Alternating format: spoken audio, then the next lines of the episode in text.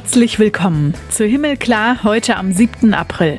Das ist die neue Folge von unserem katholischen Podcast an diesem Mittwoch nach Ostern und wie das in Thésée, der ökumenischen Glaubensgemeinschaft in Frankreich, dieses Jahr gefeiert wurde, darüber habe ich mit Frère Timothée gesprochen. Das Echo derer, die dann da sind, äh, die Freude, sich präsent begegnen zu können, miteinander singen zu können, bringt dann auch die Osterfreude nochmal klarer und konkreter zum Vorschein und, und, zum Ausdruck, als wenn wir Brüder hier so alleine vor uns hinbilden. Eine neue Geschichte also von Menschen im Alltag mit dem Coronavirus. Mit mir, ich bin Kathi Geiger.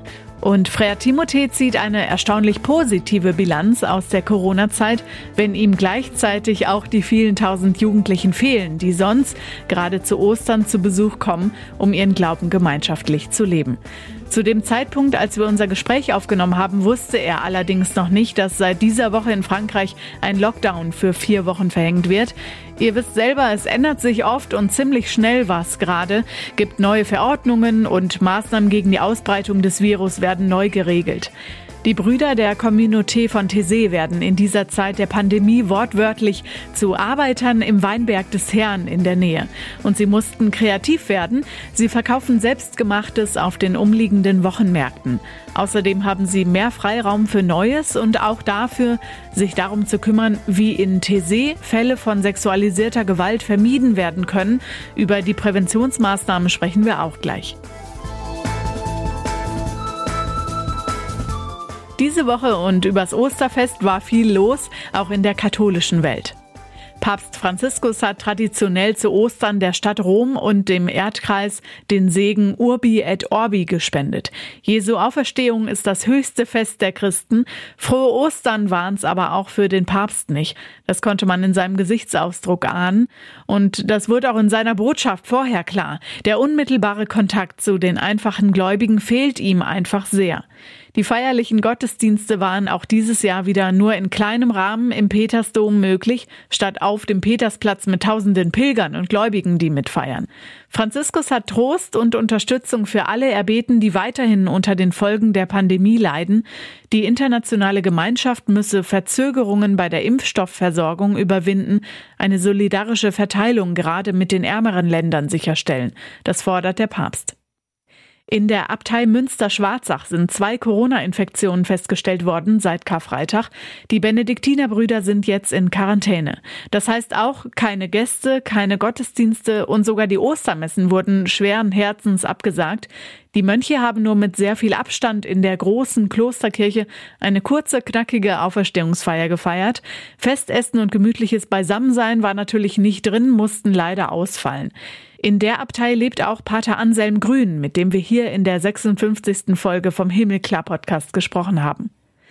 Außerdem ist Hans Küng, der Theologe und Kirchenkritiker, im Alter von 93 Jahren gestorben. In Tübingen ist er friedlich in seinem Haus eingeschlafen, hieß es. Der Schweizer ist einer der renommiertesten Theologen weltweit, hat die katholische Kirche maßgeblich mitgeprägt und hat die Stiftung Weltethos gegründet, ein Projekt für den Dialog der Weltreligionen, für den er sich engagiert hat. Und bei unseren Nachbarn in Frankreich hat sich die Pandemielage verschlechtert. Wir diskutieren noch über einen sogenannten Brücken-Lockdown. Emmanuel Macron hat ihn schon verkündet. Für vier Wochen wurden die Einschränkungen verschärft. Shutdown samt Schließungen der Schulen, Kitas, Homeoffice und Ausgangssperre zwischen 19 und 6 Uhr. Die Impfkampagne wurde deutlich vorangetrieben mittlerweile. Auch Thésée ist in Frankreich und darum jetzt davon betroffen. Das Gespräch haben Frère Timothée und ich geführt, da war das noch nicht klar. Wundert euch also nicht. Mittlerweile dürfen für die nächsten Wochen auch keine Gäste nach Thésée reisen. Das ist erstmal nicht drin. Frère Timothée hatte das schon befürchtet.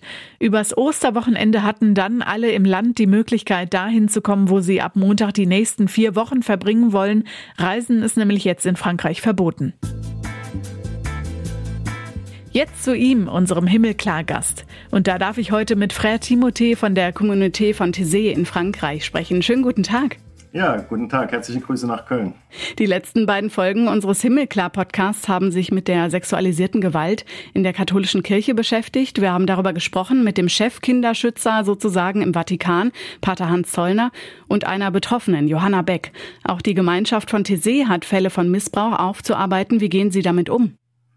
Ja, das ist ein Thema, was uns weiter beschäftigt. Ähm, wer davon nichts weiß oder mehr darüber wissen möchte, äh, kann das gerne auch auf unserer Internetseite nachlesen. Uns war das äh, wichtig, auch äh, damit im letzten Jahr oder zwei Jahre ist das jetzt bald schon her, an die Öffentlichkeit zu gehen, auch um den Betroffenen gerecht zu werden und zu ermutigen, dass sollte es weitere Fälle geben, dass man da auch auf uns zukommt.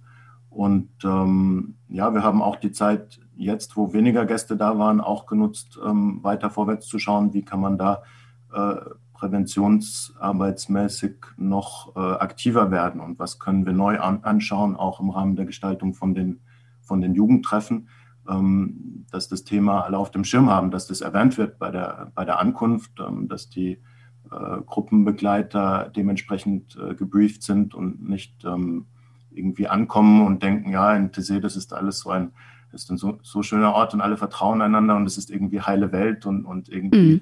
alles, was uns anderswo beschäftigt, kommt da nicht vor. Äh, also, dass wir das Thema offensiv platzieren, ähm, Aushänge auch machen in den Schlafräumen, wohin man sich wenden kann, sollte ein Problem auftauchen. Da haben wir auch die Zeit jetzt äh, genutzt, wo weniger los war, um uns da noch besser aufzustellen. Ein schöner Ort, haben Sie gesagt, der ja auch Schutz oder Glaube, Gemeinschaft für Jugendliche und junge Erwachsene bedeutet. Schon seit 1942, als Frère Roger die Gemeinschaft der Brüder gegründet hat. Jetzt ist es natürlich durch die Pandemie ruhiger bei Ihnen. Vieles wird im Sinne von Ihrem Gründer Frère Roger weitergeführt und in seinem Gedenken gemacht. Was meinen Sie, Frère Timothée? Was wäre seine Strategie gewesen, die Pandemie, diese Zeit jetzt gerade in Thésée zu meistern?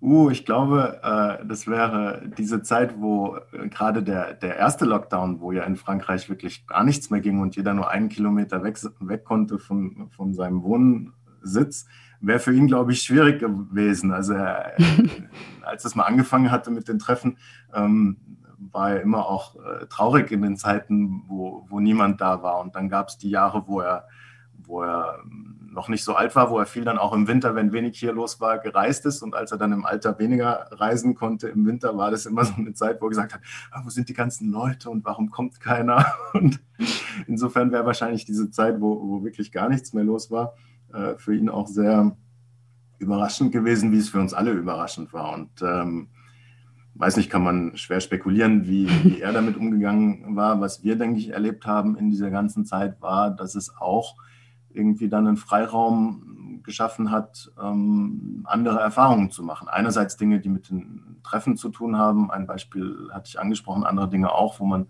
äh, durch den Freiraum überlegen konnte, was kann man auch ja, anpassen oder was kann man neu gestalten, aber auch unabhängig von den Treffen neue Erfahrungen machen äh, hier in der Umgebung. Und äh, ähm, Brüder sind sehr äh, kreativ geworden. Wir mussten uns ja auch überlegen, wenn weniger Gäste hier sind, sind weniger Leute auch im, im Laden, wo wir die Töpferei verkaufen, mussten wir uns auch überlegen, okay, was können wir, was können wir in der Hinsicht machen? Und dann haben Brüder ganz unterschiedliche Ideen gehabt. Äh, Brüder haben Rezepte ausprobiert und wir haben äh, Kekse gebacken und verkauft. ein Bruder hat herumexperimentiert. Und dann ist es gelungen, aus alten Zeltplanen von den blauen Großzelten, die wir für die Unterkünfte verwenden, solche Tragetaschen, Rucksäcke zu machen. Äh, andere sind äh, hier in der Umgebung, haben im Weinberg mitgeholfen in verschiedenen Jahreszeiten. Es war auch eine Zeit, wo viel neue Erfahrungen gemacht werden konnten. Mm, so meistern Sie also jetzt die Zeit dann in Thésée. Frankreich ist inzwischen aktuell als Hochrisikogebiet eingestuft worden von Deutschland aus mit einer Inzidenz von über 300. Wie macht sich das bemerkbar oder wie wirkt sich das aus? Wie gehen Sie damit um? Können überhaupt Menschen kommen? Ja, es können im Moment schon äh, Menschen kommen. Also aus Deutschland ist es jetzt hochgestuft worden aufs äh, gesamte französische Gebiet. Dann ähm, da stellen sich dann die Deutschen natürlich äh, dreimal die Frage, ähm, ist es jetzt wirklich der richtige Zeitpunkt ähm, zu kommen? Aber die französischen Maßnahmen sind im Moment ähm, noch differenziert nach Departement und ähm, ich habe jetzt die genauen Zahlen nicht im Kopf, aber wir sind auf jeden Fall unter 200 und ähm, sind nicht auf der Liste von den Departements, wo jetzt innerhalb Frankreichs die äh, Maßnahmen verschärft worden sind. Äh, insofern ist es im Moment noch möglich, äh, Leute auch hier zu haben mit den Abstandsregeln und, und, Hygieneregeln, die wir das ganze Jahr über hatten und die im Prinzip, ähm, wenn keine nationalen Lockdown-Maßnahmen waren, ähm, auch zu unterschiedlichen Punkten 2020 und jetzt auch 2021 treffen. Ähm, möglich gemacht haben. Es gibt in der Kirche markierte Plätze. Unsere Kirche ist so groß, dass wenn irgendwie 30, 40 Gäste da sind, man gut mit Abstand auch da, da sitzen kann. Ähm, jetzt 2021 ist es auch so, dass die ähm, Einzelreisenden, die dann ankommen, auch feste Tische äh, zugewiesen bekommen. Also dass wenn mehr als sechs Leute da wären, immer die gleichen sechs Leute äh, gemeinsam essen und, und gemeinsame Gesprächsgruppen im Austausch von den Bibeleinführungen haben, sodass da möglichst wenig äh, Durchmischung sozusagen stattfindet. Und ähm, mit all diesen Maßnahmen ist es eigentlich gelungen, auch zu den Zeitpunkten, wo mehr Leute da waren, eigentlich hier kein wirkliches Infektionsgeschehen zu haben. Also als die französischen Herbstferien waren, äh, klar, sie mussten Einzelne mal abreisen, wenn sie Kontaktfall von der Familie daheim waren oder ähm, von einem wissen wir, ähm, aber das war der Freund, die Freundin, äh, dass die sich hier das Virus weitergegeben haben. Ähm, aber sonst hat das eigentlich äh, sehr, sehr gut funktioniert auch. Und klar muss man sich daran gewöhnen, an das ganze Masken tragen. Insofern haben sich natürlich auch hier Dinge verändert durch die Hygiene- und Abstandsmaßnahmen. Ähm, aber man gewöhnt sich auch dran und, und dadurch äh, ergibt sich schon eine Form von, ja, weiß nicht, ob man es Normalität nennen kann, aber auf jeden Fall Treffen finden statt und Begegnung wird möglich. Und wir spüren, wie wichtig das ist für alle die, ähm, die dann auch herkommen. Also auch deswegen hatten wir im Herbst dann, da hatten wir schon gezögert, weil absehbar war, dass nach den französischen Herbstferien hier in Frankreich auch ein Lockdown wieder kommen würde, haben wir gezögert. Macht das jetzt irgendwie vom Gesamtgeschehen Sinn? Äh, da, da waren äh, 400 Leute, glaube ich, da. Ähm, macht es Sinn, aber die Gruppenleiter aus Paris und anderen Gegenden haben so sehr gesagt, wie wichtig das in dem Moment für ihre Jugendlichen ist. Dann haben wir gesagt, nee, dann machen wir das und waren natürlich froh, dass dann alles gut funktioniert hat. Gehen wir einen kleinen Schritt zurück für alle, die jetzt noch nicht bei Ihnen zu Gast waren. Ähm, es sind Jugendliche, junge Erwachsene, die in der Regel für eine Woche zu Ihnen kommen. Können denn auch Jugendliche zu Ihnen im Moment nach Frankreich kommen, Freiwillige, die also längere Zeit da sind, die sogenannten Volunteers? Ja, äh, wir haben weiterhin eine Gruppe Freiwilliger äh, hier vor Ort und ja, es können auch neue dazukommen, werden wir glaube ich, auch ganz, ganz froh, wenn perspektivisch Richtung Sommer ja hoffentlich auch äh, noch mehr wieder, wieder möglich wird, sind wir auch immer froh um, um Unterstützung, weil klar, die Treffen finden im Wochenrhythmus statt. Wer hierher kommt, kommt im Allgemeinen von Sonntag bis Sonntag, um an den dreitäglichen Gebetszeiten teilzunehmen, Bibeleinführung, biblischen Impuls zu haben, Gesprächsgruppenaustausch äh, danach. Und gleichzeitig gestalten wir die Treffen, wir Brüder die Treffen nicht alleine, sondern gemeinsam mit einer Schwesterngemeinschaft, die im Nachbarort lebt und dann mit jungen Erwachsenen, die mehrere Wochen, mehrere Monate, manche auch ein Jahr hier mitleben, als Gruppe auch eine Form von Gemeinschaftsleben auf äh, Zeit haben, an den drei Gebeten täglich teilnehmen und dann mit uns den, den Empfang tragen und gestalten. Sie haben gesagt, es hat sich ja jetzt einiges äh, geändert, beziehungsweise ist eine neue Normalität da sozusagen. Wie wird es denn in Zukunft? Also was glauben Sie, kann es so weitergehen? Das ist äh, im Moment ist es natürlich immer schwierig, äh, weitgehende Zukunftsprognosen äh, zu machen. Ich denke, ähm, solange die Einschränkungen äh, nötig sind, kann man natürlich immer auf dem Level, der dann möglich ist, äh, weitermachen. Wie gesagt, es ist nicht auszuschließen, dass auch in Frankreich noch oder auch in unserer Region in den nächsten Wochen vielleicht auch nochmal stärkere Regeln greifen. Letzten Sommer ähm, gut, es war vor den Mutationen, wird man sehen, wie das, wie das diesen Sommer ist. Aber letzten Sommer ist es gelungen, mehrere Wochen lang ein paar hundert Leute da zu haben. Ich denke, also von allem, was man schätzen kann, könnte ich mir vorstellen, dass das vielleicht diesen Sommer auch wieder so wird. Ich denke eher nicht, dass diesen Sommer äh, schon wieder Verhältnisse wie von äh, 2019 oder vorher da sind, wo mehrere tausend äh, äh, Leute dann, dann hier wären während einer Woche. Ganz so schnell äh, wird es mit den Impfungen ja dann doch nicht, doch nicht vorwärts gehen. Und, und dann muss man sehen, was diese, ja, dann schon fast zwei oder anderthalb Jahre oder zwei Jahre oder je nachdem, wie lange das alles dauert, was das dann für Spuren hinterlässt. Im Moment habe ich den Eindruck von den Einzelnen, die hierher kommen, ähm, dass eher auch ein großer Wunsch und eine große Sehnsucht da ist, sich wieder wirklich äh, begegnen zu können. Klar kann man übers Internet Formate aufgreifen. Äh, Sie haben den Himmelklar-Podcast gemacht. Wir haben auch von hier aus Treffen übers Internet angeboten. Und äh, gleichzeitig sagen ja auch viele, okay, gerade diejenigen, die vielleicht auch äh, online studieren, irgendwann hat man dann auch genug von den, von den Bildschirmen und mhm. reale Begegnung ist wichtig.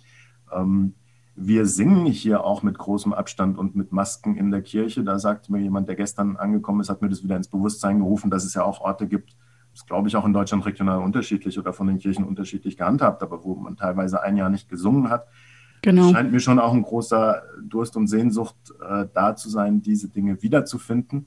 Gleichzeitig, welche Angewohnheiten verändern sich auch durch die Erfahrungen jetzt äh, der Pandemie?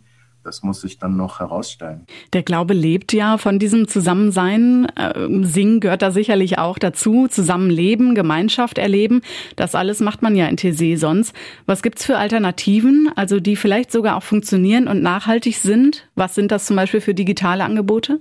Wir haben uns da im Laufe des Jahres unterschiedlich entwickelt. Also während des ersten Lockdowns haben wir sehr, sehr viel, auch jeden Abend Gebete auch per Video äh, gestreamt. Das haben wir dann im Laufe des Jahres sich unterschiedlich entwickeln lassen. Dann sind wir auf Audio gegangen oder in unterschiedlichen Rhythmen und hatten dann an Wochenenden oder auch anstelle des europäischen Treffens zum Jahreswechsel auch ähm, mehr inhaltliche Treffen dann gestreamt mit Workshops äh, über Zoom und Bibeleinführungen und äh, zu den zwei Punkten im Jahr auch Austauschgruppen, auch über Zoom, wo man auch dann Zehnergruppen hatte, nicht nur jetzt über YouTube einen biblischen Impuls, sondern wo auch nochmal Austausch möglich war.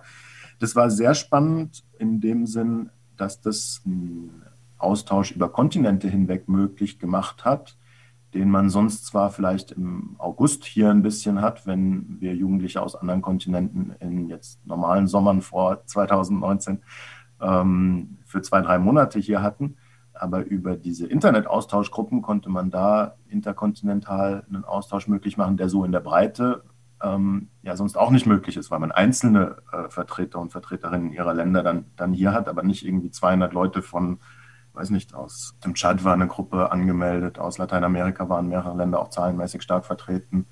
Ähm, aus den Philippinen, Indonesien merken wir, gibt es Leute, die auf die Internetangebote sehr reagieren. Also da greift was ineinander, wo man schauen kann, ob das auch, selbst wenn europäische Treffen präsenzmäßig wieder mehr möglich sind, ob man da noch was ausweiten kann über so Einzelpersonen hinaus, die sonst von anderen Kontinenten aus hier teilgenommen haben. Genau, diese Jahresende Jugendtreffen, die europäischen Jugendtreffen, die dann ja irgendwo in der Welt stattfinden, hat natürlich letztes Jahr in Corona-Zeiten jetzt dann äh, auch nicht geklappt und ist ausgefallen. Gibt es schon eine Idee für nächstes Mal? Ja, wir mussten, also wir hatten natürlich für den letzten Jahreswechsel eigentlich vorgesehen, das Treffen in Turin in, in Italien zu haben. Das machte dann wenig Sinn, bei so wenig äh, Planbarkeit irgendwie da runterzufahren und zu versuchen, von dort äh, was zu machen. Und dann haben wir rein von hier aus ähm, digital was äh, eben angeboten. Ich denke, der Wunsch sowohl von uns als auch von den Kirchen in Turin wäre Ende diesen Jahres zum Jahreswechsel irgendwie da was zu machen. Im Zweifelsfall zumindest von dort aus was digital zu machen, um es nicht wieder von hier aus digital zu machen.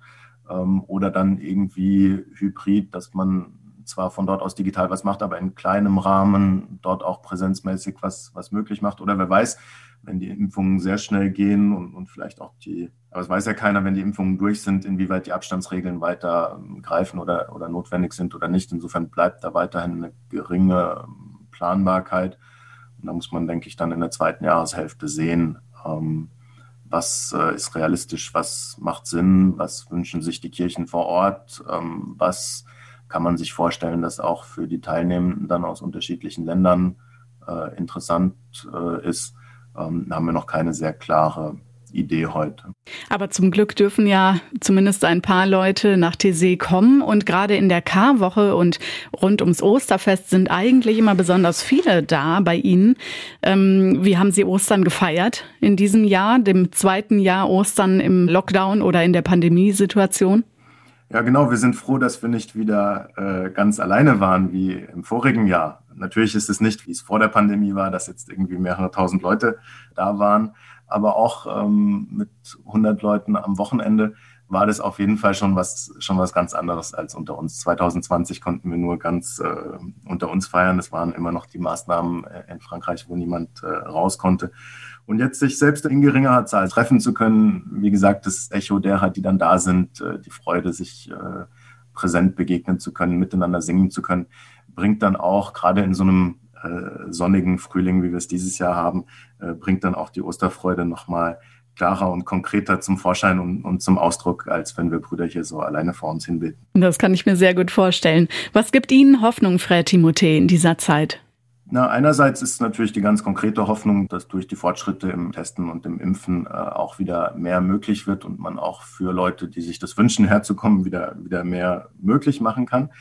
Aber unabhängig von den ganz konkreten Gestaltungsfragen der, der Pandemie und, und den Einschränkungen oder Nicht-Einschränkungen oder was öffnet sich, schaue ich schon auch auf diese ganze Zeit, ja, auch mit einer Form von Staunen oder ja, ist immer schwer, jetzt zu positive Sachen wie, wie Dankbarkeit oder Freude zu sagen, weil man sich natürlich bewusst macht, wie viele Menschen auch ganz konkret ähm, an unterschiedlichen Orten da sehr von betroffen sind und sehr leiden.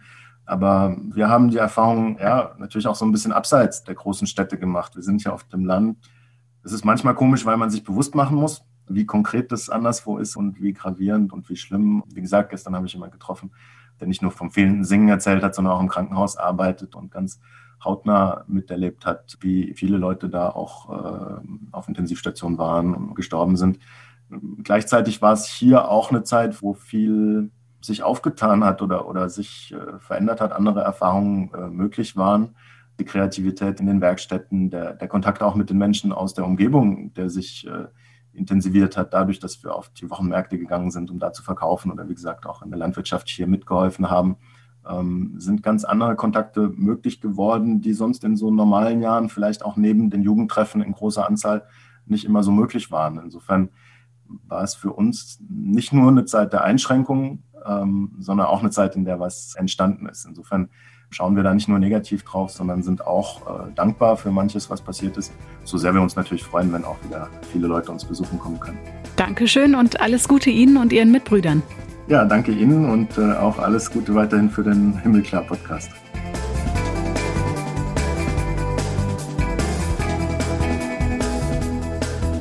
Wir freuen uns auch immer, wenn wir was von euch zu hören kriegen. Einen großartigen Kommentar gab es auf die Folge in der vergangenen Woche mit Johanna Beck.